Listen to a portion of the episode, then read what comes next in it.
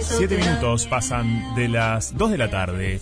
Estamos en otra tarde negra en Radio Cero, eh, disfrutando de este Viernes Santo y bueno, les decía, ¿no? Es una temporada de comer mucho chocolate, de estas tradiciones, de comer los huevos de Pascua, la rosca, y bueno, entramos todos en una rosca, pero a veces no sabemos bien de dónde vienen estas tradiciones, ¿no? Dónde, dónde se originan, el por qué consumimos.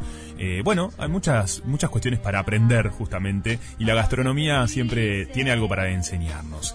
Y estamos en comunicación con Daniel, Dani Zeta, justamente él es docente, gastrónomo, chef ejecutivo, y bueno, es quien hoy nos va a sacar alguna que otra duda. ¿Cómo estás, Dani? Bienvenido a Otra Tarde Negra. Buenas tardes, buenas tardes, Juanpi. ¿Cómo andamos? ¿Todo bien? Muy bien, por suerte. Bueno, el placer es nuestro y el placer de comer chocolate, ¿no? Que es lo que hoy nos une en esta conversación. Esta, semana, esta semana terrible. A ver, para tirar un, tip. A ver, en la semana que más se consume chocolate a lo largo del año en Uruguay es esta. Es esta. Como para un dato así importante.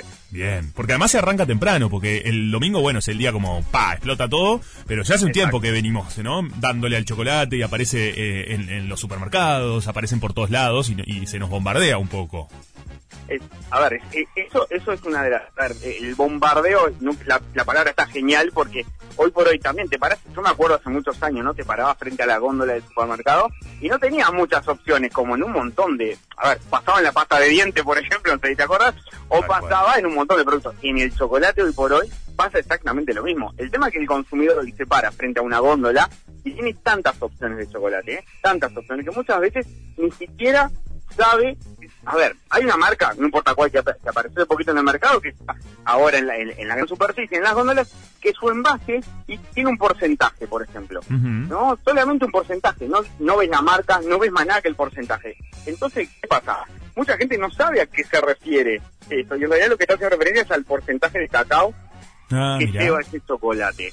Podés encontrar un 73%, un 80%, un 45%.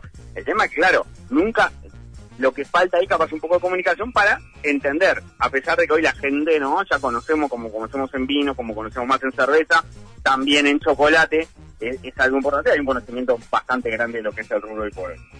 Bien, perfecto. ¿Y por qué es que en Pascua se comen los chocolates, estos huevos de chocolate? ¿De dónde arranca todo esto? Bueno, a ver, el origen, el origen en realidad tenemos que remontarnos muchísimo tiempo atrás, ¿no?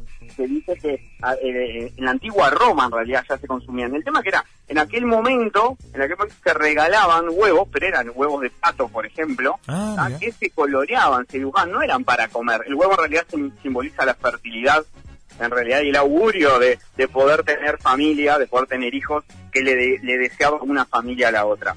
Entonces tenemos que remontarnos a esa época como para los primeros huevos que no eran en base al chocolate, ¿no? Como el huevo de pato, huevo de ganso, en realidad que eran los que se utilizaban en ese momento. ¿Pero como un elemento decorativo o se comía también algo de lo que... No, se, Podía, se podían llegar a comer, pero el fin era más que nada eh, eh, desearle, darle a la familia que se lo iban a obsequiar, darle, los buenos augurios para poder empezar el proceso de concebir y tener familia más adelante. Era todo un, mito, ¿no? Después, obviamente, a ver, después se, atrae un poquito más acá, los cristianos en realidad lo, se toma más para el lado de, de lo que es la resurrección, y se le da un vuelco un poco más y se empiezan a elaborar los primeros huevos de chocolate, que dictan mucho de lo que vemos hoy en día, ¿no? Los primeros huevos de chocolate, Juanpi, a ver, eran una esfera de chocolate que ni siquiera tenía decoración, era simplemente el hecho de regalar un huevo de chocolate, más nada. Eso es, el origen. Bien. Y además Hoy los vamos a encontrar todos, ¿no? Decorados, de diferentes formas, tamaño, con, o sea, lo que pidas hoy en el mercado está. Está impresionante además, cómo ha ido cambiando también. Como todo, hay tendencias, ¿no? Que aparecen, que luego bajan un poco. Yo recuerdo eh, cuando existía, que, que yo no sé si hoy se sostienen tanto las que eran decoradas como con más flores y arabescos como en no sé si era azúcar o qué, perdón que no sé. exacto. Eh, no vi no vi tantos estas temporadas. eso como ha pasado un poco. Sí. ¿Sabes lo que pasa, Juanpi? Como todo va evolucionando, ¿no? Como todo va cambiando y va mutando un poco y la gente quiere cada vez más cosas nuevas, novedosas. Hay un hay un, un estudio que dice que el 70% del consumidor cuando va a elegir se inclina por cosas diferentes, visualmente diferentes, mismos sabores, pero visualmente que lo impacten y busque algo diferente. El huevo decorado con el azúcar en realidad ¿ah? que era azúcar que se mangueaba todo alrededor del, del, huevo, que tenía dos, dos fines ese azúcar. Era decorar y a su vez cerrar el huevo en el pliegue de las dos, en la unión de las dos caras, de las dos este, medias, medias cáscaras de huevo.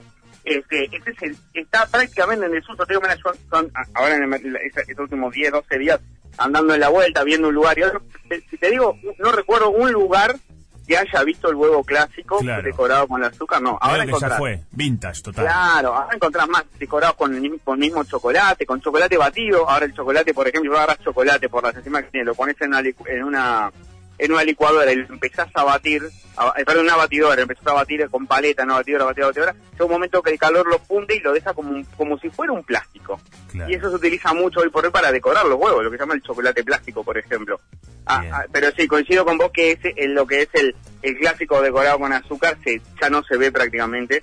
Y igual, para los que tenemos arriba de 40, eh, se extraña un poco de esos sabores que te llevan a la infancia y el chocolate con el azúcar este era un sabor peculiar que se que Tal cual. En, esas épocas. Tal cual. Bueno, ¿quién te dice? Capaz que porque además viste que hay muchos emprendedores que han emprendedores y emprendedoras, así que bueno, lo pueden retomar en una de esas como medio del vintage. Ah, exactamente, hay un montón. Y esta, esta, siempre se dice en la industria del chocolate, esta semana es, la semana que da el punta oficial para el gran consumo de chocolate. Más allá de que se consume más en abril bueno, esta vez por cómo cayó, pero bueno, en abril se consume mucho chocolate, eh, es el pintapié inicial para la zafra, para lo que es la temporada de chocolate. Hay un estudio que salió hace poquito, eh, Uruguay está en los, en, los puestos más altos de consumo per cápita de chocolate, consumimos casi 2 kilos de chocolate por año, este, estamos igualamos a Argentina, superamos a Paraguay, solamente venimos abajo un poquito, unos 100, 150 gramos de Chile, así que imagínate. Claro. ¿Nos da más felicidad consumir chocolate?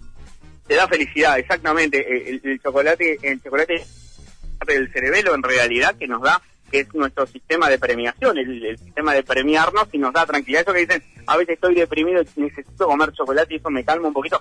Saben que no es una ideología o una creencia, está comprobado científicamente que eso pasa te, digo más, mira, te, cuento algo para que, y, a la audiencia para después lo googleen. Googleen después chocolaterías en China, yo no me acuerdo, no me acuerdo el nombre, chocolaterías en China hay una, hay una, una chocolatería que vos entras y te detecta tus rasgos, los vendedores tienen unos lentes, te detecta exactamente tu estado de ánimo. No, y más que a esto, te, recomiendan la, la, la, barrita de chocolate que tenés que consumir ese día. Ah, qué miedo, eh, qué miedo esto. así que imagínate, ya estamos así con el chocolate. Totalmente, peligroso. ¿Y qué, eh, qué rol juega la rosca de Pascua? ¿Dónde queda en todo esto? Bueno, la, la, rosca de Pascua en realidad también el, origen en realidad de la rosca de, la rosca de Pascua también lo tenemos que remontar pero a siglos y siglos ¿verdad? tenemos que ir para Italia así que imagínate nos vamos para para otro lado a ver la idea de, la rosca de Pascua es formar esa rosca que significa el infinito en realidad eso es una cosa muy importante significa el infinito, eso, eso de, continuar el proceso de la vida, de la, existencia permanente, eso también lo lleva. Después ha habido, de la rosca de Pascua tuvimos un montón de cambios, ¿no? La rosca de Pascua original, en realidad hoy por hoy la mayoría que consumimos hoy es una masa más tipo la masa brioche, más tirando a una masa de pan dulce, es la clásica que, vamos a consumir hoy. Al principio esa rosca no era tan dulce, no llevaba ningún agregado de nada, si no sabes qué se hacía, se colocaba, se armaba la rosca de Pascua y se entregaba sobre la rosca de Pascua, también se le colocaba unos pequeños huevos de Pascua. Ah, completo. Ah, completito, unos pequeños huevos de Pascua, exactamente. bueno. exacto. Ah, bueno, ahí tenías el combo completo, ¿no? Tenías el chocolate. No, bueno. Un ataque de hígado, te digo que terminabas en, cama tres días, después te pedías tres días en el trabajo.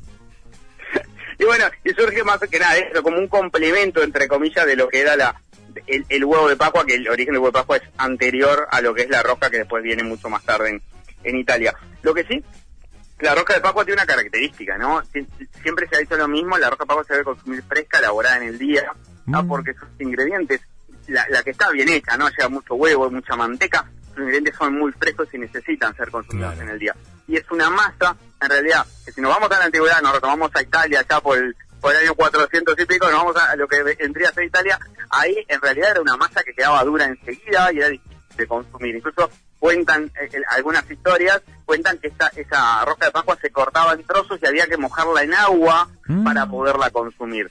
Dista mucho de lo que venimos hoy en día, ¿no? La, realidad de hoy en día es que la roca de Pascua es muy tierna, muy rica y muy sabrosa. Te digo más, nivel nacional, ¿ah?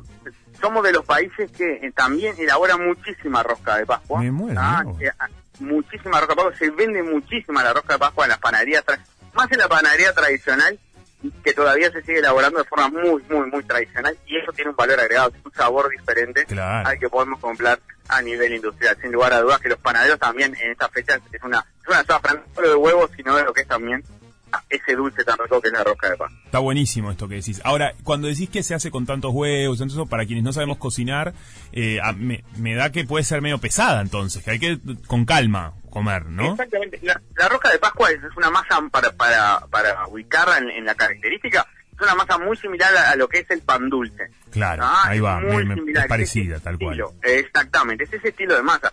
Lleva una carga importante de manteca, lleva Mm. una carga importante de azúcar, lleva una carga importante de eh, huevos, sin lugar a dudas, para darle el color. La bien hecha, ¿no? Este, la, la clásica, la, la, la bien armada, que no, se- no utiliza colorante, no utiliza nada. Bueno, necesitamos, necesitamos bastante huevos como para darle. Lleva un proceso de fermentación también. No es livianita. Y viste que acá en Uruguay tenemos la costumbre del dulce de leche, ¿no? Sí, a todo. pi- Pido unas cuantas. A unas todo. cuantas Claro, no solo con crema pastelera, que es lo más clásico, sino de unas cuantas rellenas de dulce de leche terminadas con crema pastelera y decoradas con algún huevito de de No, puro chocolate. bueno, claro, qué cantidad. te comes una porción de estas y por dos o tres días que te aquel dulce no vas a comer No más. querés más Olvídate. nada, obvio. Además, si la tenés que consumir en el día, imagínate, tenés que comerte toda la rosca ese día. Exacto. Bueno, fuerte. ¿Qué pasa? Al ser una masa muy, muy, muy, muy sensible, como decimos nosotros, muy, una masa muy tierna, muy suave y difícil hasta de manipular muchas veces, con el pasar de las horas de un día para el otro ya es una masa que por su característica queda más sequita y se va secando. Te digo más, una, una rosca de Pascua, la verdad, siempre hablando de tradicional, sin agregado ningún tipo de químico, la que consumimos en la panadería clásica, bueno, esa dos días y ya se empieza, un día ya empieza a, a, resecarse, en dos o tres días ya no, te- no te- tenemos un producto que se puede comer, sí, sin duda que se Sí, puede comer. o pero sea, como un la- ladrillo.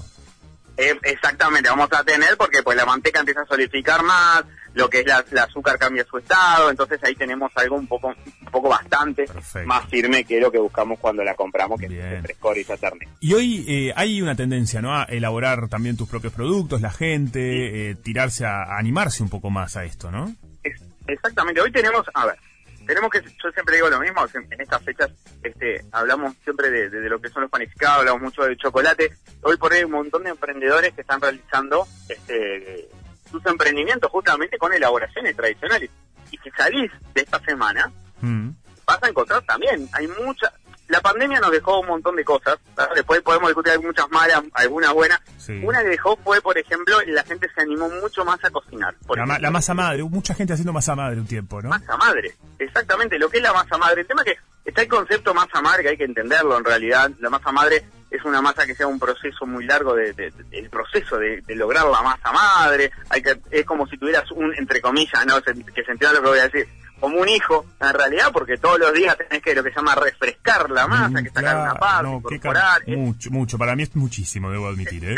Qué responsabilidad. No puedo cuidar una planta, la masa madre tampoco. Voy a cuidar- Voy a voy a cuidar la masa madre. Claro, no, no. Tampoco me voy a andar con paballo, ¿viste? No puedo. No me puedo tirar a más. Si prestás, si prestás atención, también tenés cerveza artesanal. Claro. ¿Cuántos productores de cerveza artesanal tenemos hoy en el mercado? Pero son un montón. Un montón. Y no solo eso, no solo está el que hace y vende, está el que compra y hace para consumo personal. Claro. Tenemos una, una demanda de lo que es el lúpulo, por ejemplo, de un, un montón de cosas para, para las elaboraciones de las cervezas, impresionante. De chocolate para huevos, de masas, de harina. A ver, está buenísimo porque eso abre el mercado, hace que los precios bajen, hay mucha mucha oferta de producto. Después tenemos que dar nosotros, siempre digo lo mismo, ¿no? Y me voy a, me voy a remitir a, a un punto, al chocolate, por ejemplo.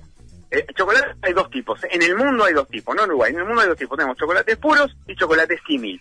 ¿ah? Lo-. La diferencia entre uno y otro es que uno tiene manteca de cacao, que es el puro, y el, y el símil tiene grasas hidrogenadas. Que bueno, entramos en el debate si son que, que pueden ser dañinas para, para la salud. Después está en el consumidor, qué es lo que quiere. A ver, yo por ejemplo tengo, si voy a elegir, prefiero elegir obviamente un chocolate puro por sabor, por calidad, por mi, mi salud también, que a un chocolate símil. Obviamente que lo voy a tener que pagar un poco más. Pero bueno, en el mercado vamos a encontrar, hoy por hoy, quién vende, y si querés pongo el ejemplo de huevos, quién va a vender hoy huevos de chocolate puro quién va a vender chocolate símil. La Claro. diferencia en de precio, para que vos tengas una idea, a nivel artesanal, un chocolate, un huevo eh, chocolate puro de unos 4, 300 gramos aproximadamente puede rondar unos 500, 590, 600 pesos. Un huevo de chocolate símil, mismo gramaje, puede estar rondando los 300 pesos, 340. Hay una diferencia del doble prácticamente. Claro, perfecto. Bueno, bueno, lo bueno claro, es que elige el consumidor. eh, ahí está, elige el consumidor, le da trabajo a mucha gente, porque la gente se está lanzando también a tener sus emprendimientos, que eso me, me alegra, me parece que hace bien. Eh, esto que decías de la pandemia también ayudó a que muchos se lanzaran en sus propios negocios. Exacto, exacto, y es una fuente de ingreso para para muchísimas personas. Sí. Eh, la pandemia lo que pasó también, mucha gente se quedó sin trabajo, tuvo que improvisar, tuvo que salir a pelearla de alguna Tal manera, cual. y los emprendimientos gastronómicos fueron de auge en realidad.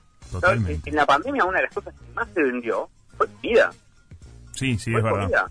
Sí, además Pero después, después la gente tenía, man- mucha gente, la que tuvo suerte, pudo mantener su trabajo y hacer esto en paralelo también. Exactamente, exactamente.